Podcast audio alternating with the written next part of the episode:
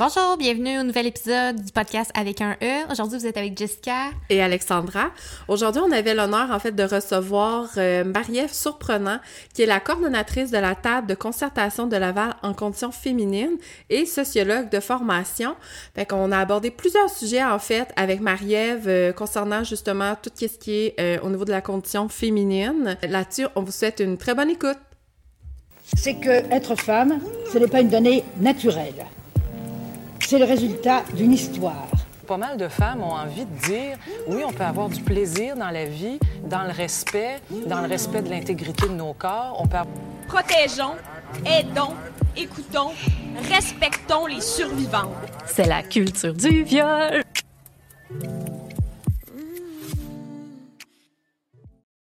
Ben, bienvenue Marie-Ève, bienvenue au podcast avec un E. Ça nous fait vraiment plaisir de pouvoir euh, jaser avec toi. On peut se tutoyer? Ben oui, avec plaisir. Donc, en même temps que ça soit réciproque. Ben oui, ben oui. euh, c'est ça, ça me fait vraiment plaisir là, euh, d'apprendre à te connaître parce que nous, en fait, on a fait la lecture euh, de ton manuel qu'on a juste ici. Fait qu'on avait envie de jaser euh, avec la femme qui avait fait l'écriture de ce livre-là. Mais avant toute chose, c'est qui Marie-Ève? qui est Marie-Ève Surprenant? Grande question. qui est-elle? ben, une une femme, une mère, euh, une militante féministe, une sociologue de formation. Puis depuis presque 20 ans déjà, coordonnatrice de la table de concertation de Laval en conditions féminines, qui est un regroupement en défense collective des droits des femmes. Mm-hmm. OK. Ex-conseillère municipale aussi, euh, tu sais, manquait de passe-temps, là. ouais, c'est ça. Très engagée, là. Puis si on parle de la base, qu'est-ce qui t'a amené en sociologie? Euh, ben, je pense que je suis une personne euh, d'abord et avant tout euh, passionnée des enjeux sociaux, qui veut comprendre les choses, qui, a besoin d'avoir du sens aussi. Puis, ben, disons que j'ai eu un coup de foudre au cégep avec une super prof de sociologie, fait que ça me, ça me rejoignait beaucoup. les, les, enjeux de société, tu sais, de comprendre dans dans le monde dans lequel on est, puis les perspectives, puis pas toujours ramener ça à des choix individuels. Il y a un contexte qui fait qu'on est, on peut faire des choix ou on peut pas faire des choix. Tous les enjeux de classe sociale, euh, de, de point de vue situé, tout ça. Puis, euh, j'ai poursuivi euh, à l'université.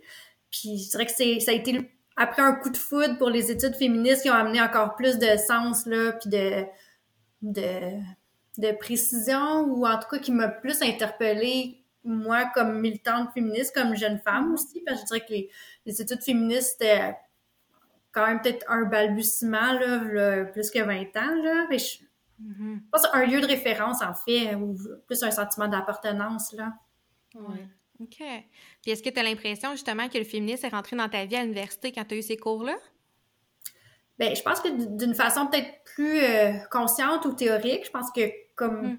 la plupart d'entre nous, le féminisme, ça avait fait partie de ma vie avec des modèles de femmes inspirantes, dont euh, nos mères, nos grands-mères, qui, qui ont, à travers les époques, tenté de s'émanciper, d'avoir plus de liberté, tout ça, mais il n'y avait peut-être pas nécessairement de, de mots pour qualifier ces attitudes-là ou pas nécessairement de références théoriques à des autrices ou à des concepts.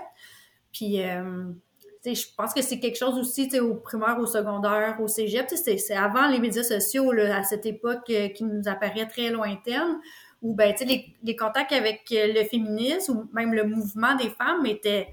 Il y en avait, y avait peu d'écho dans les médias traditionnels, dans ce qui nous était enseigné aussi. Donc, euh, ça a été vraiment une découverte pour moi à l'université.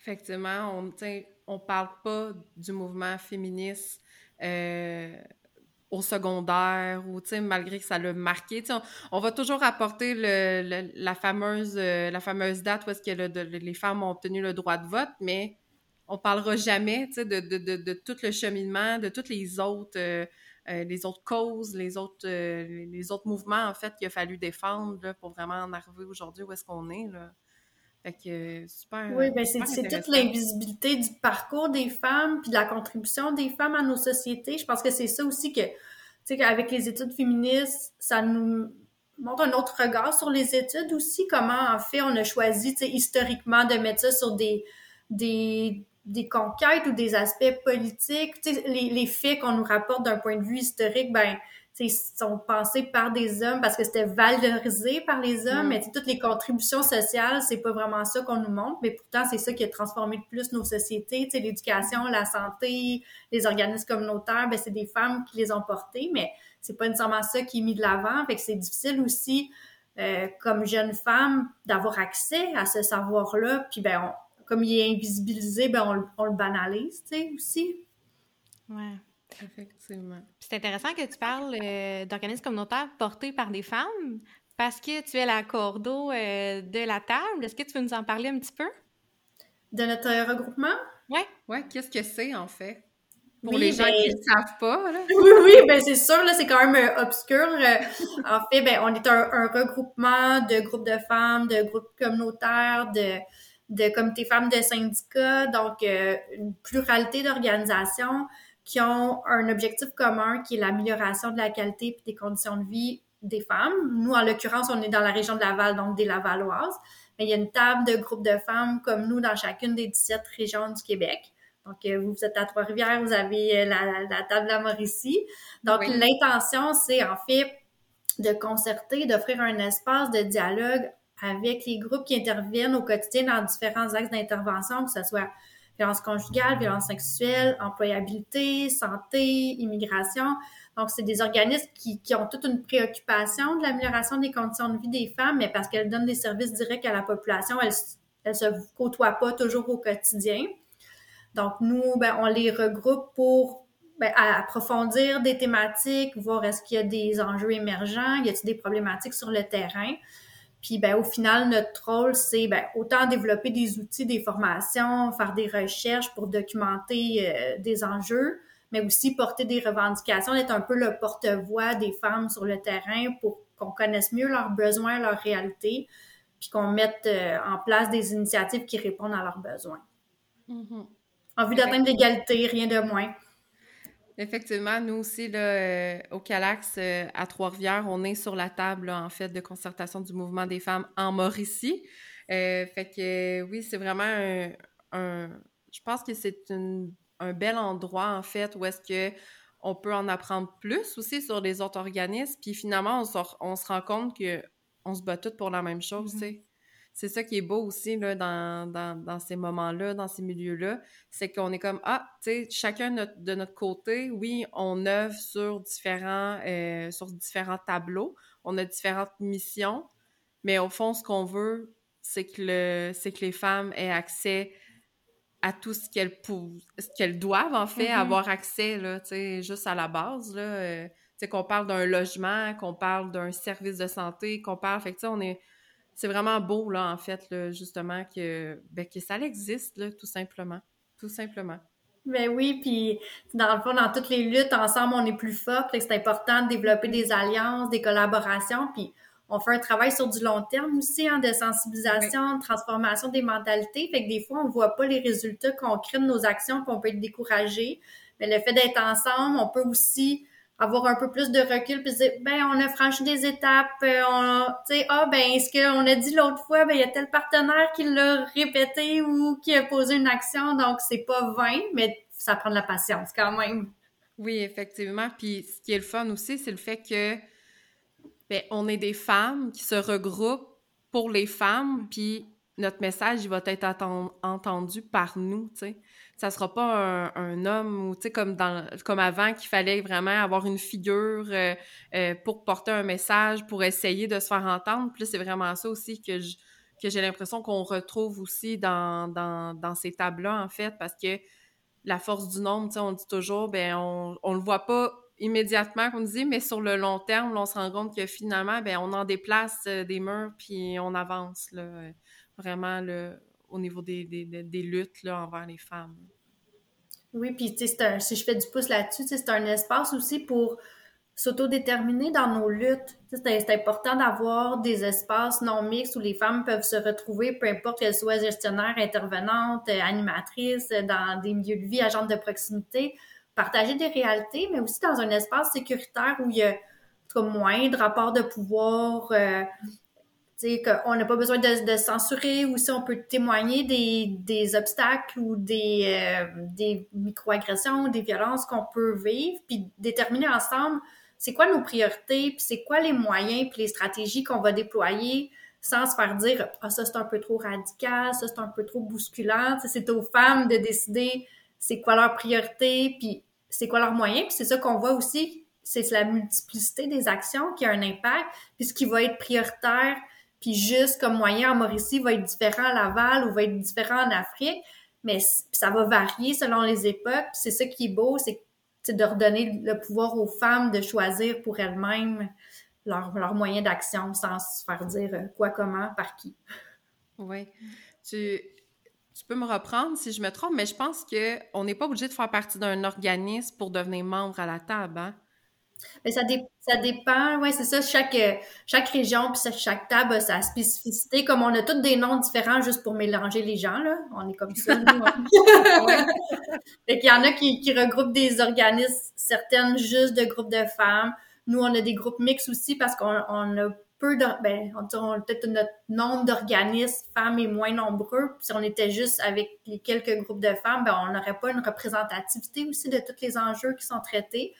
Puis on a des membres individuels, puis on a des membres institutionnels aussi pour avoir des partenariats. Euh, comme des fois avec un centre de service scolaire, ben, il y a la formation aux adultes, c'est important de savoir les réalités des femmes qui font un retour aux études, les enjeux, tout ça. Donc, ça va varier d'une région à l'autre selon le, nombre et la composition des organismes sur le territoire.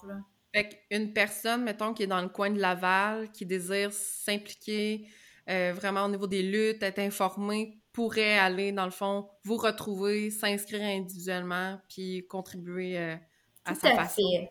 Tout à fait. Puis, je tiens juste à préciser pour le bénéfice des auditrices que ben aussi, ça, ça passe pas juste par un membership. Il y a beaucoup d'activités publiques, euh, d'événements, de sensibilisation, de conférences, de publications aussi, de rapports de recherche, de livres qui sont accessibles sur le web ou des, activités grand public qui n'ont pas, pas besoin d'un membership. Là, on est accueillante de même. Là. c'est parfait. C'est parfait. Puis là, dans le fond, ce que j'entends, c'est que ça fait euh, près de 20 ans là, que t'es cours d'eau là-bas. Ben oui, déjà. Ouais, ça passe, ça passe vite. Est-ce que c'est immédiatement après tes études, dans le fond, en sociologie, comme que t'es arrivé sur, euh, sur la table ou comme tu as eu d'autres expériences? Ben, j'imagine que tu as eu d'autres expériences euh, en lien avec peut-être d'autres organismes féministes ou...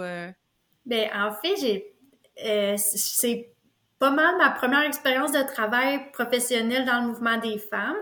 Tu sais, je dirais que ce qui m'a amené à la TCLCF, c'est que ben, tu sais, j'ai fait un bac puis une maîtrise, fait que je suis restée quand même un petit bout à l'université.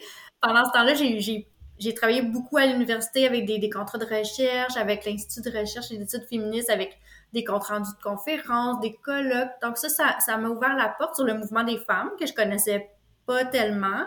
Puis de mhm. voir ben, qu'il y avait d'autres choses, puis qu'il y avait une pluralité, une diversité d'organismes, de champs d'intervention et tout ça. Puis je me suis beaucoup impliquée dans la revue Féminitude, qui est la revue étudiante, euh, la revue des étudiantes en études féministes. Donc ça, ça a renforcé ma, ma militance, puis ça l'a...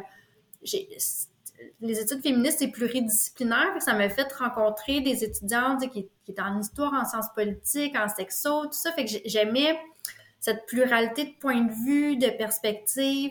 Ça m'a fait toucher à tout dans l'autofinancement, la production d'une revue, les, échéanciers, euh, bon, euh, de la gestion, tout ça. Fait que ça m'avait vraiment euh, interpellée. Ça a été très formateur pour moi.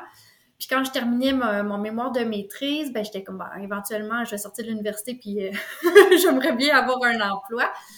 Puis je me sentais pas nécessairement prête à me spécialiser. Tu sais, j'avais beaucoup d'intérêt pour plein d'enjeux féministes. Puis j'étais comme, c'est plus l'employabilité des femmes, c'est plus la santé des femmes, c'est les violences. Tu sais, avec un background de sociologie, c'était ça déjà inévitablement. Là, c'est très très large. Puis ben, avec euh, des collègues dans qui, qui m'ont euh, qui m'ont fait connaître le CEDAF là, avec euh, pour le centre de j'ai essayé de dire l'acronyme, il est vraiment difficile là, par rapport à la condition féminine. Il y a un babillard d'emploi, il y a plein d'événements du mouvement des femmes. C'est là que j'ai vu euh, l'offre d'emploi pour la table de conditions féminines. Puis, tu sais, honnêtement, je connaissais très peu les, tables de groupes de femmes, les organismes communautaires, mais j'ai été interpellée par justement la polyvalence, tu sais, le, le côté concertation, puis la possibilité d'apprentissage, en fait, de, de, mieux connaître le mouvement des femmes, puis de pas avoir à me spécialiser tout de suite euh, dans un champ d'intervention, puis ben finalement, je suis restée là. C'est trop le fun. Tu l'as très bien expliqué, tu sais, dans un sens, tu as, euh, étudié en sociologie, mais je veux dire, comme de, en socio, c'est très large, tandis que à la table, ben, c'est ça que tu retrouves aussi, comme que tu l'as bien expliqué, parce que tu vas vraiment toucher encore à tout. Là. Tu vas vraiment pouvoir voir la perspective des femmes, mais dans toutes les problématiques qu'on peut rencontrer là, à ce moment-là. c'est comme le meilleur des deux mondes, en fait. Là. ben oui, en tout cas, pour le moment, ça me convient. Puis ce que j'aime, c'est aussi, tu comme regroupement, ben on est aussi, euh, tu sais, à l'affût de la conjoncture, de l'actualité. Donc, euh, on le sait pas d'une année à l'autre, justement, sur quelle problématique on va travailler, sur mm-hmm. quel enjeu.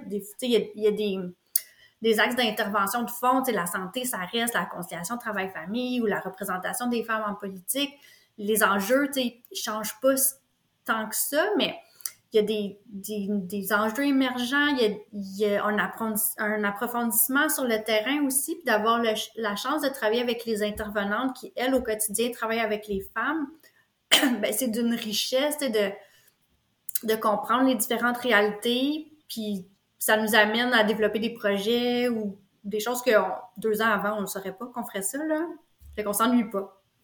Ben non, c'est ça, parce que comme tu dis, les besoins restent similaires, mais il y a quand même des priorités qui sont plus, euh, plus actuelles d'une année à l'autre. Puis, de ce que j'entends, puis en tout cas, c'est comme ça un petit peu à Trois-Rivières, mais les moyens d'action sont vraiment variés à la table sont vraiment réactifs, puis dès qu'il y a quelque chose, ils mettent quelque chose en place. par exemple, cet été, on a organisé une manifestation, tout de suite, la table sont venus nous aider, puis on a vraiment organisé ça en partenariat pour euh, saisir l'opportunité. Ah oui, en 24 heures. Oui, 24 heures, on a organisé une manifestation, la table était là. mm Envoyer un message à tous ses membres sur la table, fait qu'on s'est retrouvés quasiment, quasiment une centaine. Oui, peu près. Fait que, tu sais, on voit vraiment justement l'importance de d'organismes en fait comme les tables tout euh, mm-hmm. pour pour tous les organismes communautaires là en fait. Mm-hmm. Ouais, ben le, réseautage, les collaborations, c'est vraiment euh, précieux là. Mm-hmm. Ouais. Qu'est-ce que tu dirais qui te rend le plus fier dans ton rôle à la table? Ah ben, il y, a plein de choses qui me rendent fière. Mais tu sais, je pense que je suis fière des réalisations de notre groupement, mais je pense que ce qui me rend le plus heureuse, moi personnellement, c'est avoir la chance de côtoyer autant de femmes extraordinaires qui font une différence exceptionnelle au quotidien dans la vie des femmes. Je me sens tellement privilégiée de, côtoyer des intervenantes euh, qui, qui, ont une une expertise, une compréhension fine des réalités des femmes, puis qui sont des, des militantes, puis des, des femmes bourrées d'énergie puis de conviction, puis ça, c'est, c'est vraiment inspirant, là. Hmm. Vraiment. En tout cas, tu sens vraiment sur ton X. Surtout que là, ça fait 20 ans. Fait que mm-hmm. j'imagine que, tu sais, ça, hein, on a dû tomber dans le meilleur des deux, là. Euh, ah, ben, tu sais, je, je cacherai pas qu'il y a des hauts puis des bas parce qu'on on est, on est en lutte. Puis des fois, ben, nos revendications, ils avancent pas aussi vite qu'on voudrait. On frappe des nœuds. Ben, tu sais, il reste qu'il y a de l'antiféminisme, il y a des résistances. Puis des fois, on est vraiment découragé. Puis c'est sur du long terme aussi. Puis des fois, ben, on s'y attend pas. Puis malgré ce chemin sinueux, on arrive à mettre en place des choses. Puis pour répondre à votre question de qu'est-ce qui me rend le plus fier, si je peux donner un ou deux exemples, ben, on a milité depuis longtemps pour plus de plus, une plus grande représentation des femmes dans les sphères de pouvoir. Puis, tu sais, la politique, c'est un, une sphère de pouvoir, mais l'implication citoyenne aussi est vraiment importante, de diversifier les lieux de prise de parole, de prise de, de pouvoir. Puis on a revendiqué pour avoir la création d'un conseil des Lavalloises, à l'inspiration du conseil des Montréalaises. Puis après des années de revendication, aller au conseil de ville avec des citoyennes, de, de prendre la parole. Ben, en 2020, le, Conseil des Lavalloises a été créé. Puis maintenant, on a des citoyennes qui peuvent aviser le Conseil de ville sur des actions prioritaires, amener des recommandations. Puis, en même temps, c'est un exercice citoyen vraiment riche. Donc, euh, ça, on est super fiers. Puis, Mais aussi avec nos membres, on a travaillé depuis longtemps euh, au développement stratégique d'une première ressource d'hébergement pour euh, femmes violentées vivant des problématiques multiples. Parce que nous, à Laval, on a très, très peu d'organismes d'hébergement femmes. On en a trois qui sont en violence conjugale. C'est hyper important, mais on sait très bien qu'il y a des femmes qui ont des qui vivent plein d'autres problématiques, dont la violence conjugale, mais des fois, c'est les conséquences des violences, qui ont de la précarité économique, des troubles de santé mentale, la consommation, tout ça. Donc, on n'a aucune ressource d'hébergement à Laval. Donc, les femmes sont systématiquement euh, référées hors région. C'est encore plus dramatique quand elles ont des enfants parce que le peu de réseaux qui leur reste, ben, ils sont déracinés, tout ça. Donc, euh, on a travaillé pendant cinq ans à la création de cette ressource-là, puis on a été incorporée il y a un an. Donc, on, fait du développement de ressources aussi. Fait que, tu sais, on, on, fait des affaires qu'on n'aurait jamais pensé qu'on aurait faites. Ben, ça nous rend très fiers. Hmm. Ben, ça me fait penser un petit peu à la ressource, dans le fond, comme le Fort, ici à Trois-Rivières. Ouais. C'est vraiment une maison euh, d'hébergement pour femmes en violence conjugale, mais aussi femmes en difficulté, justement. Vraiment similaire, puis c'est vraiment une belle ressource. Euh, on fait souvent des références, euh, il y a même des activités externes. c'est vraiment un petit bijou là, dans la région. Oui.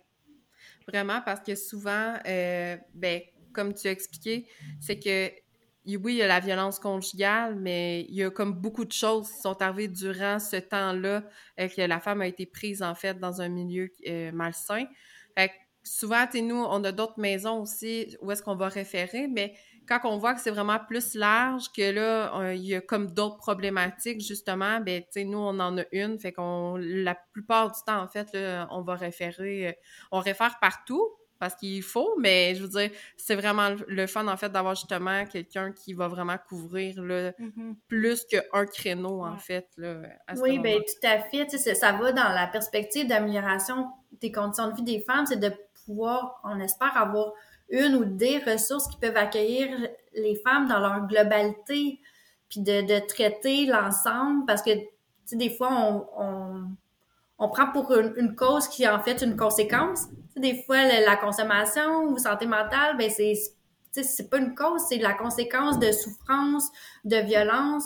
Puis ben c'est un symptôme en fait. Fait qu'il faut aller à la racine du problème. Puis ça, ben ça prend un temps, ça prend un lien de confiance. Faut que les femmes puissent se déposer, d'être accompagnées, d'être à leur rythme. Fait que ça, c'est précieux. Puis on trouvait que c'était un incontournable. Donc, je vais, je vais le nommer. Là. Donc, c'est la maison euh, Marie-Marguerite qui vient d'être euh, créée à Laval. Ah. Parfait. On pourra le mettre euh, dans les liens, je pense, euh, mm-hmm. quand on va mettre euh, le, balado en ligne. Pour les gens qui vont, qui vont vouloir, on va pouvoir mettre le lien en fait de la maison. J'imagine qu'ils ont un site internet. Bien, c'est en, démarrage, fait qu'il y a une page Facebook, mais pour l'instant, il n'y a pas encore d'hébergement. C'est des services externes avec des, des groupes et tout ça. On espère le financement va arriver, qu'on va pouvoir ouvrir le volet d'hébergement parce qu'on sait que c'est ce qui est le plus névralgique, hein, d'avoir un, toit sur la tête puis d'avoir un temps pour se reconstruire. Là. Tout à l'heure, on l'a nommé Tu portes mille et un chapeaux, que ce soit maman, euh, cordeau, euh, tu sais, mille et un, comme je dis. Euh, mais tu en as acheté un autre, celui d'autrice. Donc, euh, tu as écrit le manuel de résistance féministe. Peux-tu nous en parler un petit peu? Qu'est-ce qui t'a inspiré? De où ça vient cette idée-là, en fait? Hmm, bonne question. Ben, en fait, ça sera pas un gros scoop. Ça vient de la table de concertation de Laval en conditions féminines. Donc, euh, tu sais, moi, je, suis une composante de cet organisme-là, puis c'est, comme je vous l'ai dit, c'est de côtoyer plein d'intervenantes puis de militantes qui m'inspirent beaucoup. Puis en fait, quand je suis arrivée à la TCLCF euh, il y a presque 20 ans, donc c'était en 2004, ben, on était dans une grande mouvance antiféministe, masculiniste. Donc, euh, les groupes d'hommes, euh, certains étaient très, très visibles dans leur... C'était beaucoup la revendication pour euh, la garde des enfants et tout.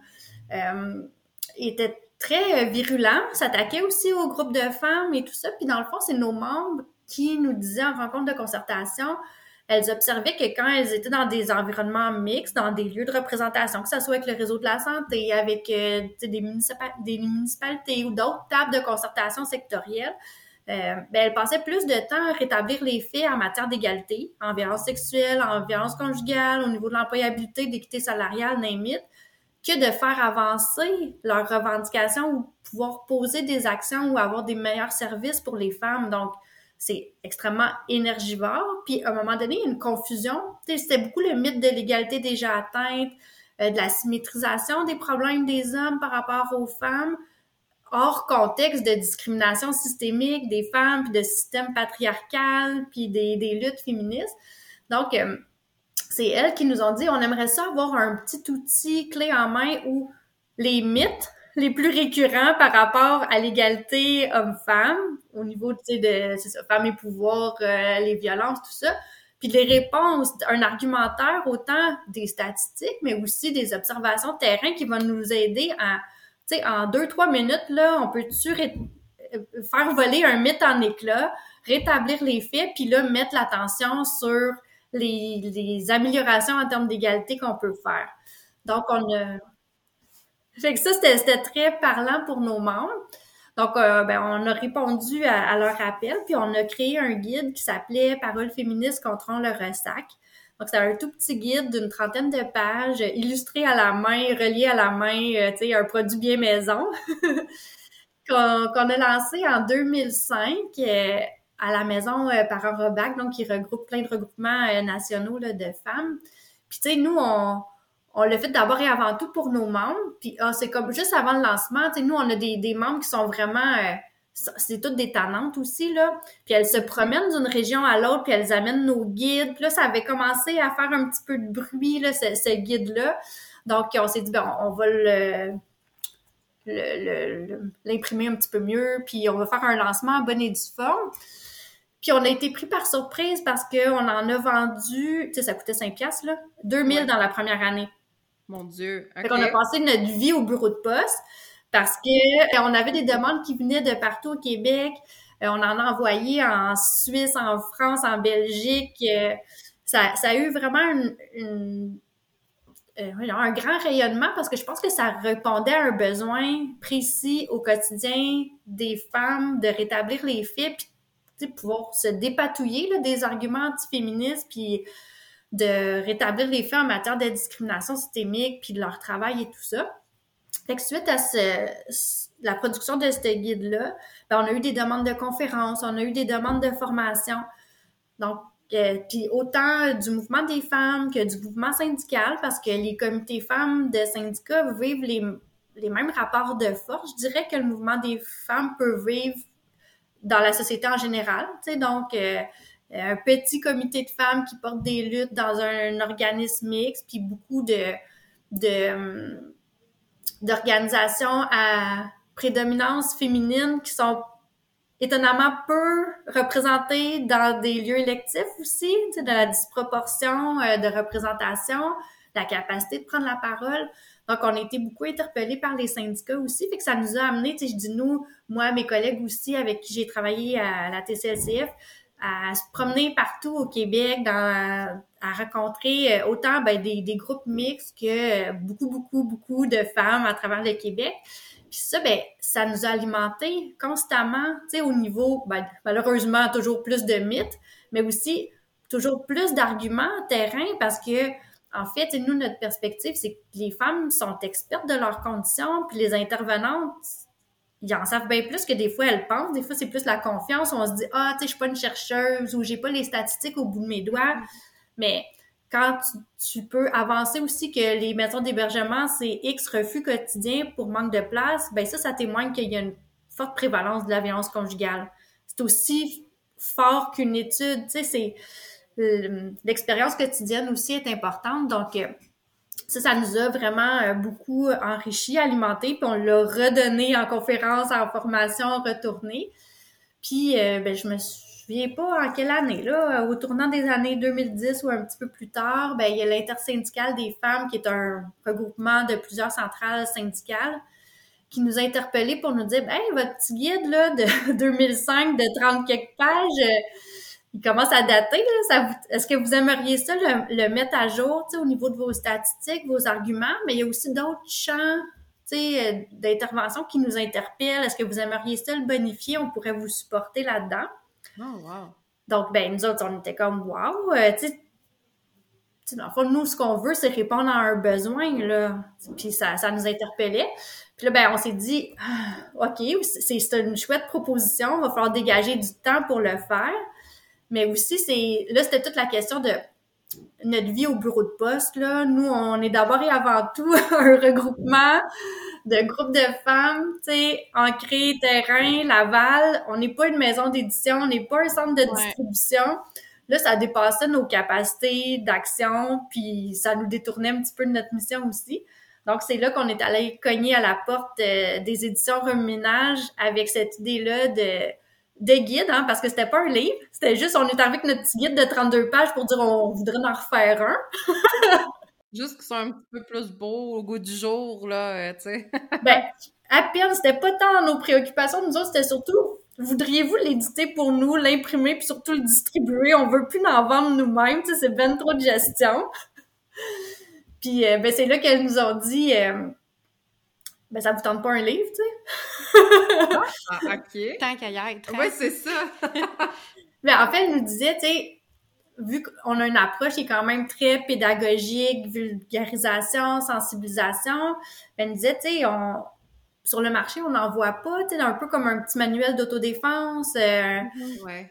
qui, qui, est, qui est accessible qu'on soit une militante aguerrie ou qu'on soit une jeune féministe de la relève qui est en apprentissage. On a toujours besoin de s'y référer, fait que c'est, c'est elle qui nous a orientés vers euh, un projet un petit peu plus ambitieux, puis après, ben nous aussi, on s'est comme euh, lâché lousse là, en se disant « Ah, mais tu sais, il y, a tel enjeu, il y a tel autre enjeu », puis là, c'est, on est passé de 32 pages à je sais pas, là, 150, 170, euh, là. fait que finalement, au départ, c'était vraiment un besoin de certaines femmes de comment ça serait le fun, tu sais, d'avoir, euh, justement, de détruire certains mythes. vous, vous êtes, ben oui, tu sais, pourquoi pas, puis finalement, ça a comme vraiment pris une envergure... Euh, Victime de votre succès, ouais, c'est ça, c'est ça les mots que je cherchais, ouais. Ben oui, en fait, tu sais, je pense que c'est que ça répondait à un besoin, puis tu sais, c'est le manuel de résistance féministe, c'est d'abord et avant tout un outil d'action politique puis d'action militante, puis ça sert à ouvrir le dialogue en fait, puis c'est ça qu'on trouvait super intéressant quand on faisait des ateliers, des conférences. Nous on n'a pas la prétention d'en savoir plus que les femmes qui travaillent au quotidien avec les femmes, mais on arrive en je pense, en leur redonnant confiance dans leur savoir, dans leurs paroles, dans leur intervention, en donnant un espace pour collectiviser, échanger, puis de réaliser, ben oui, on en fait au quotidien beaucoup, puis on en sait beaucoup plus, puis c'est pertinent notre action, puis de, dans le fond, renforcer ou soutenir la flamme militante aussi, là, pour continuer à avancer. Ouais, vraiment. Puis c'est quoi qui a été le plus dur, selon toi, dans l'écriture?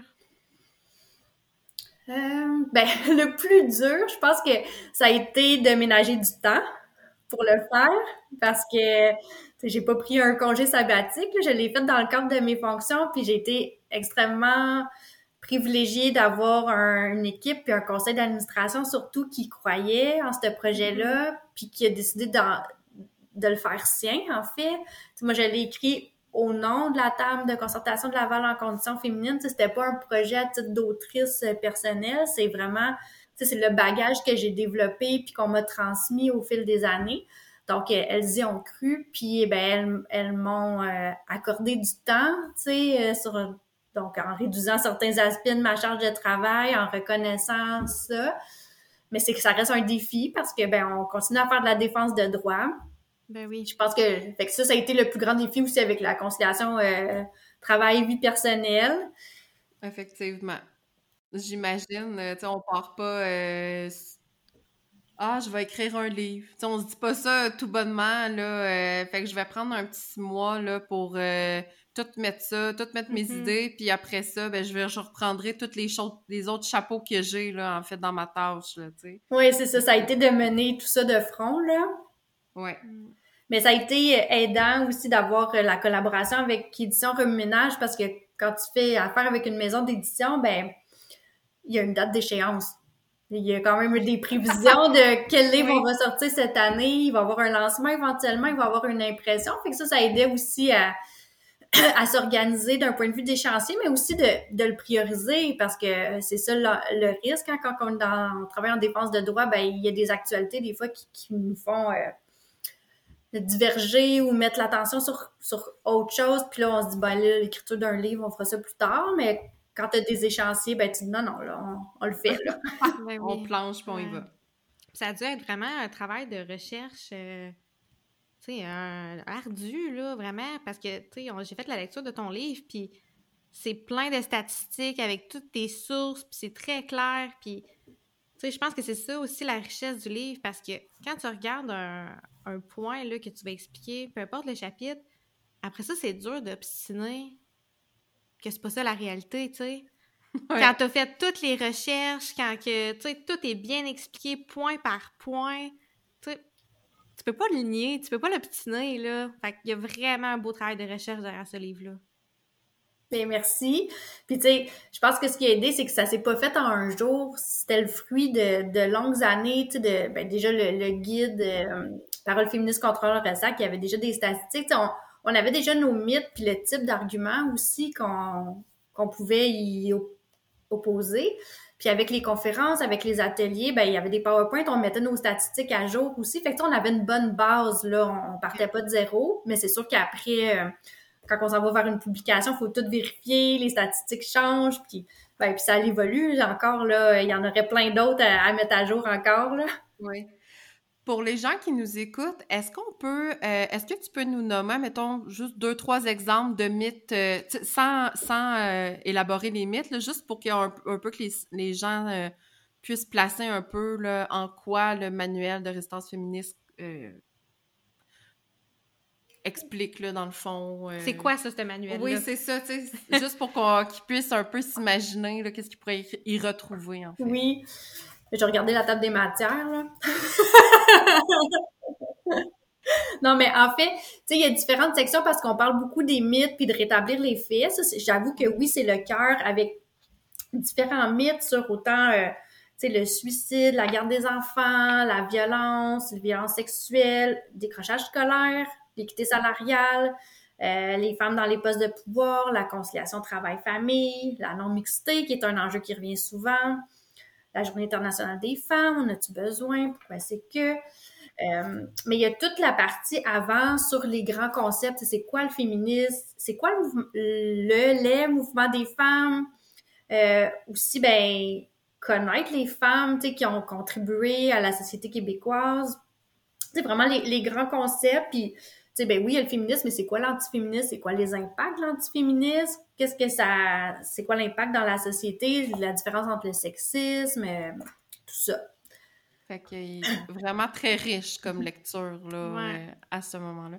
Mais ben, merci euh, de, nous avoir expliqué un peu en quoi ça consistait parce que je trouve que c'est tellement important. Fait que, tu sais, je veux vraiment que les gens comprennent. J'ai envie, en fait, que quand les gens vont terminer d'écouter notre balado, fassent OK, ben je rajoute ça sur ma liste d'achat juste pour vraiment aller. Euh, tu sais, des fois, justement, c'est des questions qu'on se pose pas, c'est des sujets auxquels on pense pas non plus. Mm-hmm. Quand on parle, euh, mettons, de la de lutte par rapport aux femmes, euh, tu sais, tu en as nommé au niveau du suicide, au niveau du décrochage scolaire, au niveau, tu sais, il y a comme vraiment beaucoup plus que, ce qu'on peut s'imaginer, là, en fait, là, à la base, là.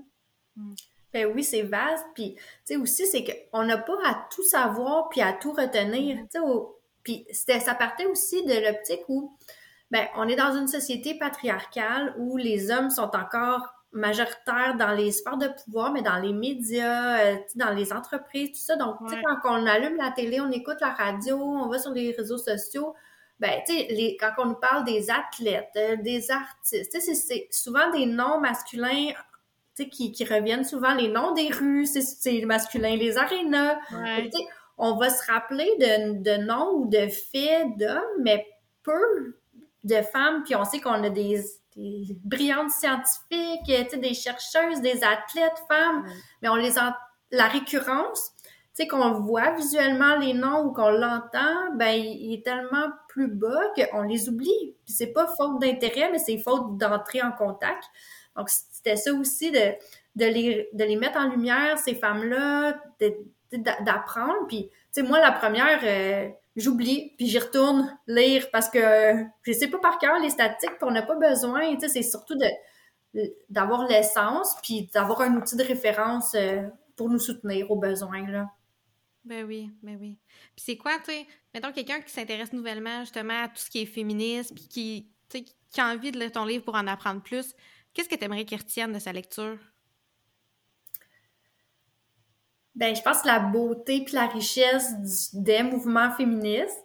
je pense que ce qu'on voulait aussi beaucoup euh, décortiquer ou déconstruire comme mythe, c'est que il y a plein de façons d'être féministe. on entendait des fois Ah, moi, je suis pas féministe parce que je suis pas comme telle féministe de telle époque ou euh, de telle philosophie ou je suis pas militante au quotidien, je m'implique pas dans un organisme ou je suis jamais allée dans une manif, fait que je suis pas féministe. Mais en fait, la base, c'est de croire d'abord et avant tout à l'égalité, que les femmes ben, sont des humaines à part entière qui devraient et ont les mêmes droits, puis la possibilité de réaliser ces droits-là, tu sais, le droit à la sécurité, de, vivre sans discrimination, sans violence, ben, puis qu'on on peut tous y contribuer à notre manière, on n'a pas besoin d'être des super-héroïnes pour être féministe. il y a plein de façons de l'être, il y a plein de façons de contribuer, puis juste de prendre conscience, puis... Euh, des fois de rétablir des faits, des fois ça peut être une publicité sexiste, ça peut être un commentaire, ça peut être une blague de mauvais goût qui est pas drôle du tout. Ben de se sentir plus outillé, puis aussi de savoir, je pense que c'est ça aussi le message qu'on voulait, tu sais, être féministe c'est pas non plus être de toutes les luttes tout le temps, puis quand on n'intervient pas, ben c'est pas un échec non plus, puis ça nous rend pas moins féministes. Il faut aussi prendre soin de soi, se préserver parce que c'est une lutte à long terme, mm-hmm. puis être féministe, c'est dans toutes les sphères de nos vies. Surtout si on travaille en plus dans le mouvement des femmes, fait qu'on peut pas être en lutte puis sensibiliser tout le monde tout le temps, tu sais, du mononcle aux voisins, euh, tu sais, euh, dans nos milieux de travail. On... Puis il y a des personnes qu'on convaincra jamais. Fait qu'il faut pas mettre d'énergie non plus là-dessus. effectivement. Nous autres, on, on, se le dit souvent, là, comme ah, là, je m'en vais passer une fin de semaine avec ma famille. ah, OK, mon deuxième chiffre, il embarque. dans le sens mm. que on dirait que, tu sais, je veux pas, c'est des sujets, des fois, qui vont sortir des, des, des nouvelles ou, tu sais, peu importe. Puis là, hey, t'as-tu vu telle affaire? Puis là, ça n'a pas de bon sens. Puis là, t'es comme, à ta minute. Là, t'arrives, là, avec euh, tes statistiques. Puis là, t'es comme, savais-tu que... Fait que là, tu sais, là, on part un peu de même. Fait que effectivement, là, que des fois, il faut se préserver, là, parce mm-hmm. que c'est vraiment, je pense, que les luttes ne datent pas d'hier, puis je pense que elles vont encore continuer longtemps, pour les, pour les femmes, fait que euh, c'est ça, je pense qu'il y a vraiment de se protéger, puis de faire du mieux qu'on peut, là, euh, avec les moyens qu'on a aussi, là. Mm-hmm. vraiment. Mm-hmm. Euh, j'aurais une question pour toi. Euh, à quel droit euh, ne voudrais-tu jamais renoncer en tant que femme? Eh là là, c'est une bonne question. Je, je, peux répondre de façon large, je dirais le droit à l'égalité. ça dit pas grand-chose, hein? Mais je pense que d'être une citoyenne à part entière, c'est de là que ça, ça part, tu sais, de... Tu sais, pouvoir voter, c'est un symbole, mais d'être une citoyenne à part entière, pour moi, c'est de pouvoir avoir accès à toutes les, ressources, les services, de pouvoir faire des choix éclairés, d'avoir l'accès à l'éducation, la formation, l'information, pour qu'après, comme, comme être humain, ben, on puisse se réaliser puis déployer notre plein potentiel puis contribuer pour faire une société plus riche, diversifiée, égalitaire. Je pense que tous les droits sont fondamentaux, là, mais l'égalité, c'est c'est de vivre dans la dignité, dans l'égalité, de ne pas subir de discrimination, c'est ce qu'on souhaite pour euh, toutes et tous. Effectivement. Pourquoi célébrer euh, le 8 mars encore aujourd'hui? Euh, je pense que tu l'as nommé là, justement dans des dans ce qu'on pouvait retrouver dans ton manuel. Fait qu'on voulait savoir un peu la vision en fait que tu avais par rapport à cette journée. Ben, je pense que c'est super important de souligner encore, puis je pense pour longtemps, la Journée internationale des droits des femmes. Euh, ben, dans une perspective historique, ça fait plus que 100 ans que c'est souligné par des militantes féministes de plein de pays du monde. Donc, je pense que ça fait partie de notre matrimoine. C'est une journée par année où on peut mettre le focus sur les avancées, mais aussi les reculs, sur nos revendications prioritaires. C'est un moment pour faire le bilan. Est-ce que ça va bien au niveau de la condition, les conditions de vie des femmes? Des fois, dans certains secteurs, il y a eu des avancées, d'autres des reculs. D'être solidaire aussi avec les femmes d'ici et d'ailleurs, de voir différentes perspectives. Puis je pense, ben, de prendre un moment d'arrêt aussi, comme là, c'est le, côté plus militant féministe, ben, célébrer nos luttes, recharger nos batteries, de se donner des, espaces qui peuvent être revendicatifs, mais qui peuvent être festifs aussi. Je trouve que ce qui est intéressant, puis tu le mentionnes aussi dans, euh, dans, dans le manuel, tu sais, que souvent cette journée-là, ça va être utilisé pour euh, offrir euh, des promotions, ou, des promotions en magasin, ou on va entendre c'est la journée de la femme, ou on, on, va vouloir acheter des fleurs aux femmes. Tu sais, c'est souvent là, peut-être mal compris, puis il y a sûrement des bonnes intentions derrière tout ça, mais, mais c'est pas ça le 8 mars. Tu sais. Oui. C'est pas une journée marketing. Là. Non. C'est pas.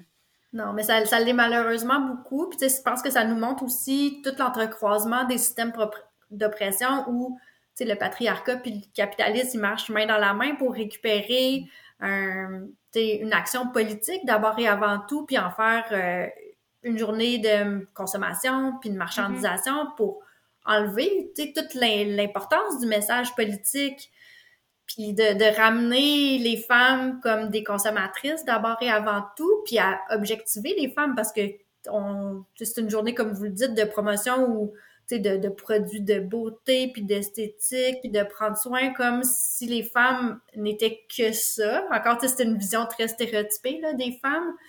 Moi, personnellement, c'est une journée où j'ai beaucoup de difficultés à garder la radio allumée ou à regarder les journaux locaux, il y en a moins, de moins en moins papier, fait qu'on est moins en contact, mais le, la, juste le libellé de la journée de la femme, là, c'est, vraiment euh, épidermique, euh, très difficile à entendre ou on peut-tu s'entendre en 2023 là, que la femme, on l'a jamais rencontrée, puis il y en a, une diversité de femmes, une pluralité. Euh, puis en fait, ben c'est, c'est ça, c'est pas célébrer là où les femmes, mais les droits des femmes. Exactement. Ouais. Portion qui est souvent évacuée, là. Mm-hmm. Puis, euh, dis-moi, est-ce que justement pour, euh, pour le vêtement, est-ce que la table euh, organise quelque chose? Est-ce qu'il y a une, une activité qu'on peut partager? dans le fond, le podcast, ça va sortir à quelques semaines, à peu près mi-février. Fait qu'on va être proche du 8 mars. Y a-t-il quelque chose, une activité que tu voudrais nous partager? ben oui, c'est on l'a pas encore publicisé, fait que vous avez la primeur, puis euh, ça va sortir sur euh, nos réseaux sociaux puis le visuel euh, la semaine prochaine. Donc éventuellement pour votre balado, vous aurez le, lien et tout. Mais en fait, on, nous comme table de concertation, on organise toujours une activité régionale avec nos groupements, mais pour le, grand public aussi, la population. Donc, on est très contente cette année parce que ça faisait trois ans qu'on n'avait pas d'activité en présence à cause de la pandémie. Donc là, on va enfin pouvoir se rassembler il va y avoir la projection du documentaire Plus jamais, plus jamais silencieuse sur euh, le mouvement MeToo. Donc, on va mm. avoir la réalisatrice avec nous. On va pouvoir en discuter, tout ça. Puis après, on va avoir une partie plus festive où on va se donner le droit de chanter, danser et d'avoir du fun. Ah, oh. wow! Fantastique! Euh, dernière petite question, Marie-Ève, euh, et après ça, on va te laisser à tes plusieurs chapeaux par la suite. Qu'est-ce que tu souhaites aux femmes pour 2050? Euh, oh, 2050, c'est si loin. Oui, c'est si loin. Mais ça va, tu sais, on s'en va vers là. Oui, ben, tu sais, je, leur souhaite le meilleur. C'est sûr, je leur souhaite l'égalité. Je leur souhaite une, planète qui est en santé, où elles mm. vont avoir de l'espoir, de la perspective, que les inégalités sociales auront disparu, tu sais, que les que aussi les je pense que la contribution des femmes soit reconnue, valorisée, que les femmes soient entendues, crues, respectées. C'est ce que je nous souhaite toutes. Mais avant 2050, s'il vous plaît. Ah oui, oui, oui. On se croise les doigts que ça l'arrive avant et on espère qu'en 2050, ça va être atteint. Mm-hmm. OK. Est-ce qu'on avait une dernière question pour euh, le vêtement? Ça non, va? Je pense qu'on a fait le tour. Ben, Écoute, Marie-Ève, ça a vraiment été un plaisir d'apprendre à te connaître, d'apprendre à connaître aussi la table puis euh, vos actions, mais de mieux comprendre aussi le manuel, de voir un petit peu de où ça vient puis euh, de où l'inspiration en fait te venait. Fait que, écoute, on te remercie vraiment pour le temps que tu nous as accordé. Ça a vraiment été un plaisir de jaser avec toi. Puis euh, c'est sûr qu'on va surveiller la page Facebook de la table pour voir vos activités pour le 8 mars merci beaucoup de l'invitation. Ça a été un plaisir. Euh, enchanté d'avoir pu faire votre connaissance puis de passer euh, un beau moment avec vous.